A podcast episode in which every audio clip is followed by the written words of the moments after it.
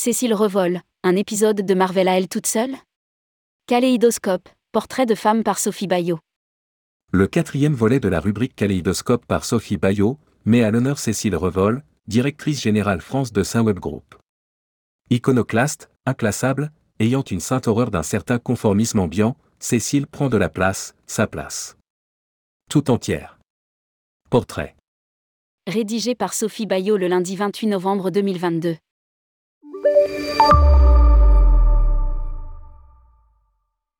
Avant de rédiger ces quelques lignes, j'ai cherché d'où les super-héros tirent leur force.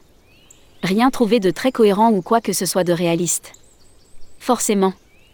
En revanche, je suis arrivée à la conclusion que Cécile Revol, directrice générale France du groupe Saint-Web, est un épisode de Marvel à elle toute seule.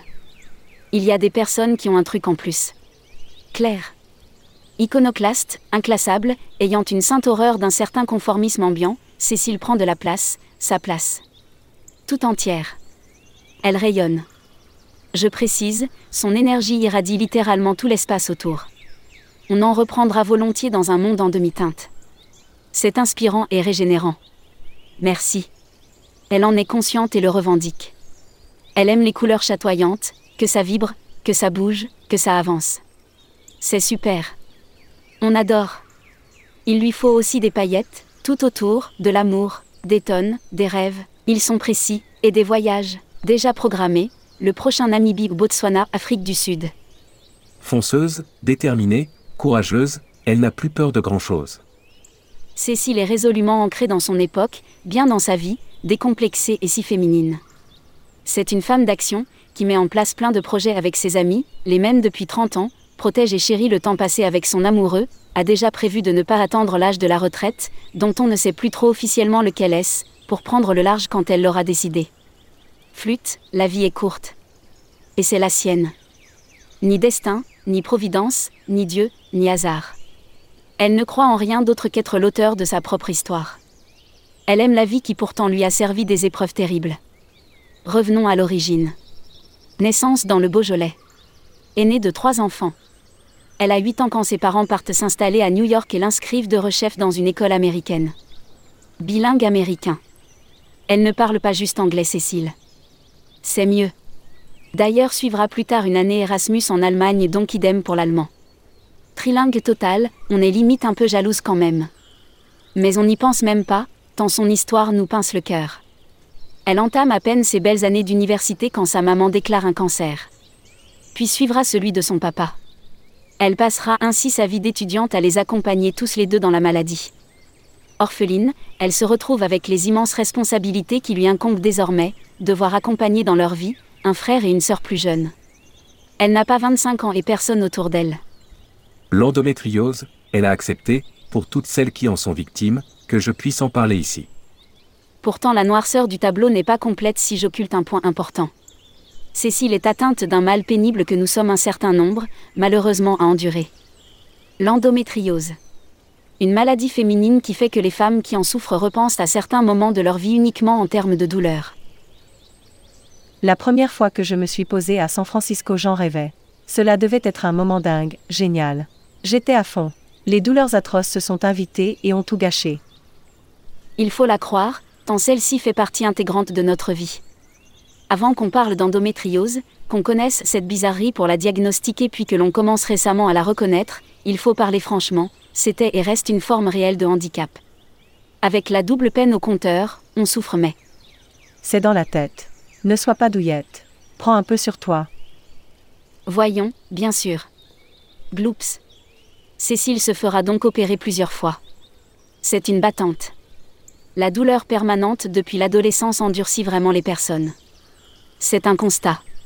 Elle a accepté pour toutes celles qui en sont victimes que je puisse en parler ici. Je lui en suis personnellement reconnaissante. Cécile a depuis le départ, toujours été assez sûre de ses choix. Mais tous ces horribles moments, Cécile les a traversés avec persévérance. 15 années de psychothérapie lui ont sauvé la vie. J'admire. Elle a surtout trouvé en elle une force immense, son super pouvoir sans doute. L'optimisme. Un tempérament de gagneuse qui sait ce qu'elle veut. Elle confie d'ailleurs avoir fait connaissance avec elle-même durant ce fichu confinement. Oui, toutes les Amazones du monde se sont trouvées d'un coup, seules à la maison. Et ce n'est pas leur cam. Je trouve que ça va en fait, je m'accepte bien. J'ai réussi à vivre toute seule, à faire le point. J'ai surmonté les drames, les épreuves, passé des caps. Ce n'est pas si mal. Elle est rigolote. C'est mieux que pas si mal. Bref. Je ne rajoute rien. En réalité. Elle me fait rire quand elle me raconte son premier courrier de candidature chez Carnival Corporation. Joli papier, stylo plume, effaceur et tout le tout team. Ça ne parle plus à grand monde. Coup dur juste après, je n'ai pas du tout l'impression que ça fait plus de 25 ans que nous nous connaissons. On est passé de l'univers des héros de Marvel au Metavela, carrément. Je la regarde. Elle m'impressionne. Le temps n'a aucune emprise sur elle. Elle dessine ses rêves, va au bout de ses envies, décide des étapes qui suivront. On est fan. Une très jolie carrière. Un professionnalisme incontesté. Deux années sabbatiques au milieu du parcours. Dont un tour du monde d'un an avec sa meilleure amie. Pas un tout simple un. Non. Pas drôle sinon.